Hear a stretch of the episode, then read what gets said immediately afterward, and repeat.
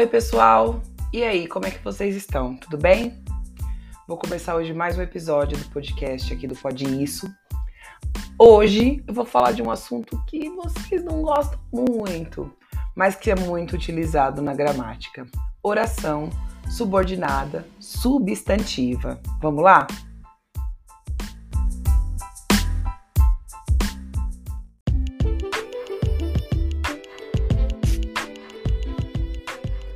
Então antes de começar a falar das orações em si, vamos retomar alguns conceitos. O que é uma oração? Oração é toda a construção feita em torno de um verbo. E o que é subordinada? Uma coisa que é subordinada é uma coisa que é dependente. Então, uma oração subordinada são construções em torno de verbos, né? São orações que são feitas, são construções feitas em torno de verbos que dependem uma da outra para fazer sentido. Isso são orações subordinadas. E por que, que essas orações são substantivas? Normalmente, os termos das orações que fazem papéis essenciais dentro da, das construções são feitas por substantivos. O sujeito é feito por um substantivo, o objeto é feito por um substantivo, o complemento nominal é feito por um substantivo, enfim. Todos esses termos da oração, que são essenciais para a compreensão da oração, são formados por substantivos. Como esta oração subordinada, ela é responsável por substituir um termo essencial da oração, nós chamamos essas orações subordinadas de orações subordinadas substantivas. Então, a relação de dependência destas orações vai nos levar a um termo essencial da oração. É importante que nós nos lembremos dos termos essenciais da oração. Tem alguns podcasts aí que podem ajudar você a retomar alguns termos essenciais da oração, certo? Mas vamos para o que interessa, que são as orações substantivas. Vamos classificar uma por uma e vamos relembrar como é que a gente localiza essas orações dentro de um período composto.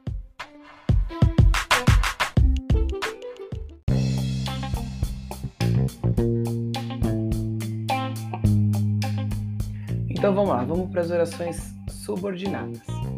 Quando nós começamos a classificar um período, normalmente nós localizamos o verbo, porque para ser uma oração precisa de um verbo, certo? Então nós localizamos um verbo e viramos para este verbo e perguntamos quem? Quem cometeu esta ação expressa pelo verbo ou este estado que está sendo expresso pelo verbo? Ao responder essa pergunta, nós localizamos o termo mais comum de uma oração, que é o sujeito. A oração subordinada substantiva subjetiva é a oração subordinada que vai cobrir o papel desse sujeito, que vai substituir este sujeito. Lembrando que nós estamos falando de orações subordinadas, então quer dizer que no período que eu vou fazer a classificação, eu devo localizar pelo menos dois verbos. Eu faço a divisão dessas orações, eu localizo os verbos e eu vejo no primeiro verbo que na oração subordinada substantiva vai ser sempre o primeiro verbo pertencente à oração principal. Eu olho para este verbo e pergunto quem para ele. Quando eu questiono quem para este verbo, se eu não tenho um sujeito oculto, um sujeito subentendido ali, e a resposta dessa pergunta for feita pela próxima oração, certamente a oração subordinada que está acompanhando esta oração principal está fazendo o papel de sujeito. Vou dar um exemplo. Suponhamos que a oração seja: é fundamental que você chegue antes na reunião. É é o primeiro verbo do é fundamental e o chegue é o segundo verbo da segunda oração é, do que você chegue antes da reunião. Quando eu viro para o primeiro verbo pergunto quem é fundamental? Chegar na reunião antes é fundamental, certo? E onde está essa resposta? Está na oração subordinada, na oração seguinte. Então a segunda oração, ela cumpre o papel de sujeito da oração principal. A segunda oração faz o papel de sujeito da primeira. Por isso que nós chamamos essa segunda oração de oração subordinada substantiva subjetiva, certo? Lembra aí de novo. Primeira oração, localiza o verbo, pergunta a quem. Se a resposta estiver na segunda oração, a segunda oração é uma oração subordinada substantiva subjetiva. Vamos para mais uma oração sem fazer quebra. É, novamente, estamos aqui num, num, num período composto, certo? Aí eu localizei os dois verbos. Na primeira oração, o verbo é é. Na segunda oração, existem outros verbos, certo? Só que quando eu viro para o primeiro verbo, eu tenho um sujeito expresso na oração principal. Se eu tenho este verbo de ligação, que é o verbo ser, conjugado, ser, era, sou, é, enfim. Se eu tenho um, um destes verbos que faz papel de verbo de ligação, consequentemente, todo verbo de ligação ele é arrastado para o lado de um predicativo. Então, na oração subordinada, essa segunda oração ela vai fazer papel de predicativo. Vou dar um exemplo. Se eu digo a frase nosso desejo é que ela vença o campeonato. Nosso desejo é, primeira oração, que ela vença o campeonato, segunda oração. Eu tenho o verbo é e o verbo vencer. Tá vendo que eu tenho um sujeito para este é? Porque eu falo, a minha oração é nosso desejo é quem é? O nosso desejo. Eu já tenho um sujeito aqui eu preciso de um complemento para o verbo é.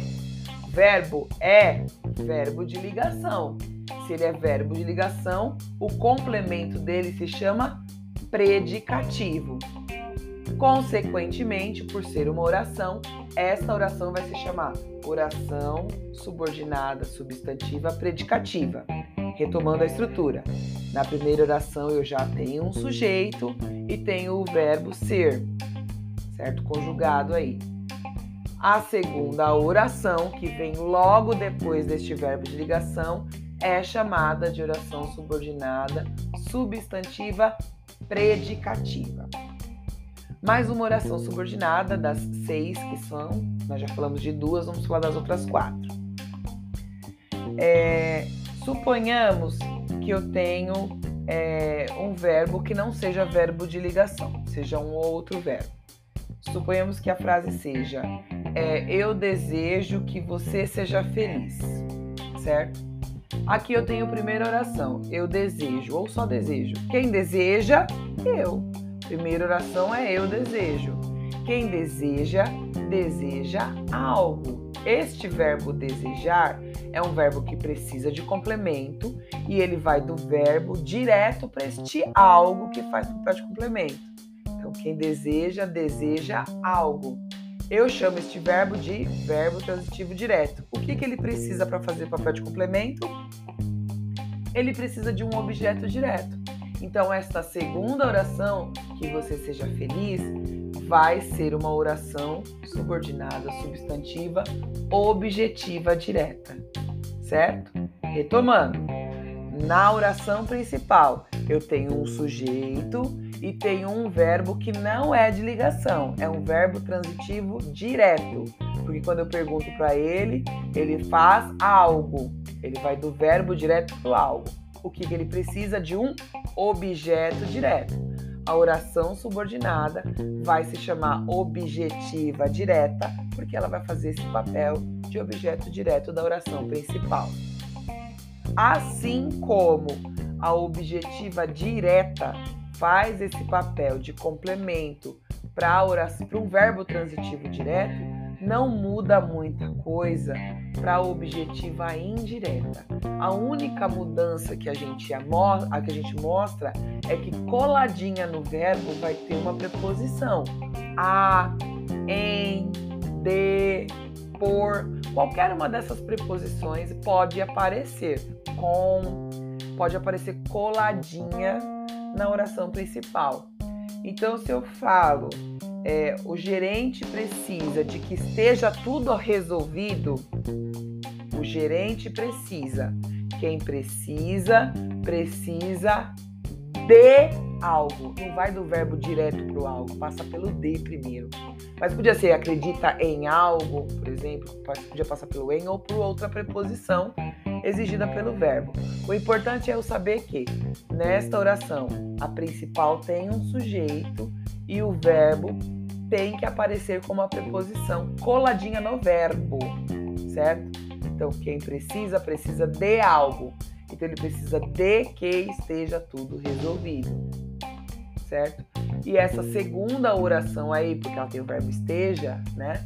Essa segunda oração, ela vai se chamar oração subordinada, substantiva, objetiva e indireta. Retomando, na primeira oração tem um sujeito e tem um verbo transitivo indireto. A segunda oração vai fazer papel de objeto indireto e vai ser chamada de objetiva indireta. Emendando aqui nas orações subordinadas que carregam aí uma preposição, eu gostaria de lembrar vocês do complemento nominal. Nós estamos falando aqui de verbos que precisam de complemento, mas às vezes nós temos palavras que não são verbos e que também precisam de complemento. Este complemento para estas palavras que não são verbos, nós chamamos de complemento nominal e eles também podem se transformar em oração subordinada. Por exemplo, nós temos fé de que a humanidade melhorará. Nós, sujeito, temos verbo fé. Nós temos fé, certo? A oração está até completa. Sujeito, verbo, complemento. Mas nós você fala, gente, nós temos fé. Tem fé de quê, criatura? Você tem que fé? Eu preciso de um complemento para essa fé. Se eu não tenho um contexto e virar aleatoriamente para as pessoas dizer, nós temos fé. Tem que ter fé em alguma coisa, certo? Então, esta, este complemento para a palavra fé, que não tem como conjugar, conjugar e fé, eu fé, tu fé, não, não tem como. Fé é um substantivo por ser uma palavra que não é verbo, né, o complemento para essa palavra, para ter sentido a frase, é chamado de complemento nominal. Se por acaso, na hora que eu for colocar o complemento nominal, como eu fiz essa frase, nós temos fé de que a humanidade melhorará, o melhorará aqui é um verbo. Então, este trecho de que a humanidade melhorará está completando o sentido do fé e é uma oração subordinada certo? É uma oração subordinada, substantiva, completiva nominal. É uma oração que faz papel de complemento nominal. Retomando, eu já tenho um sujeito, eu tenho um verbo e eu tenho um complemento que não tem sentido completo, mas que também não é verbo. Este complemento vai ganhar um outro complemento, chamado de complemento nominal. Se tiver um verbo ali, a oração vai se chamar completiva nominal. E para encerrar as orações subordinadas, a mais tranquila de todas, na minha opinião, que é aquela que vai sempre aparecer com uma pontuação para dividir a oração principal da oração subordinada, que é o que nós chamamos de apositiva. A apositiva, ela substitui o aposto, que é um termo que a gente coloca na oração para explicar algo que já apareceu. O aposto tem como característica vir seguido de pontuação. Na oração subordinada, a pontuação mais comum são os dois pontos. Então, é fácil. Bater o olho ali, tem dois pontos, eu sei que aquela oração subordinada se refere a um aposto. E eu vou chamar a oração subordinada de oração subordinada substantiva apositiva. Por exemplo, nós temos consciência disto, dois pontos que você vai ir bem nessa prova, irá bem nessa prova. Nós temos consciência disso, que você irá bem nessa prova. Que você irá bem nessa prova está explicando o que, que é esse disto, certo? Esse disto está sendo justificado pela oração subordinada. É por isso que nós chamamos essa oração subordinada de apositiva, porque ela está explicando um termo que apareceu anteriormente, o aposto. Tudo certo?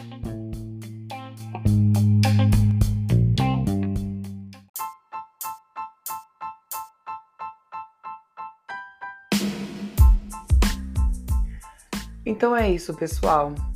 É, eu espero que essa revisão bem breve das orações subordinadas substantivas possam auxiliar vocês nas avaliações que tem pela frente, que vocês possam usufruir desse conteúdo e que vocês possam ir bem nos propósitos de vocês. Me perdoem a voz rouca e um tanto quanto cansada, mas os dias não têm sido muito fáceis. Agradeço imensamente a atenção de vocês e de coração eu espero poder ter ajudado. Um grande beijo.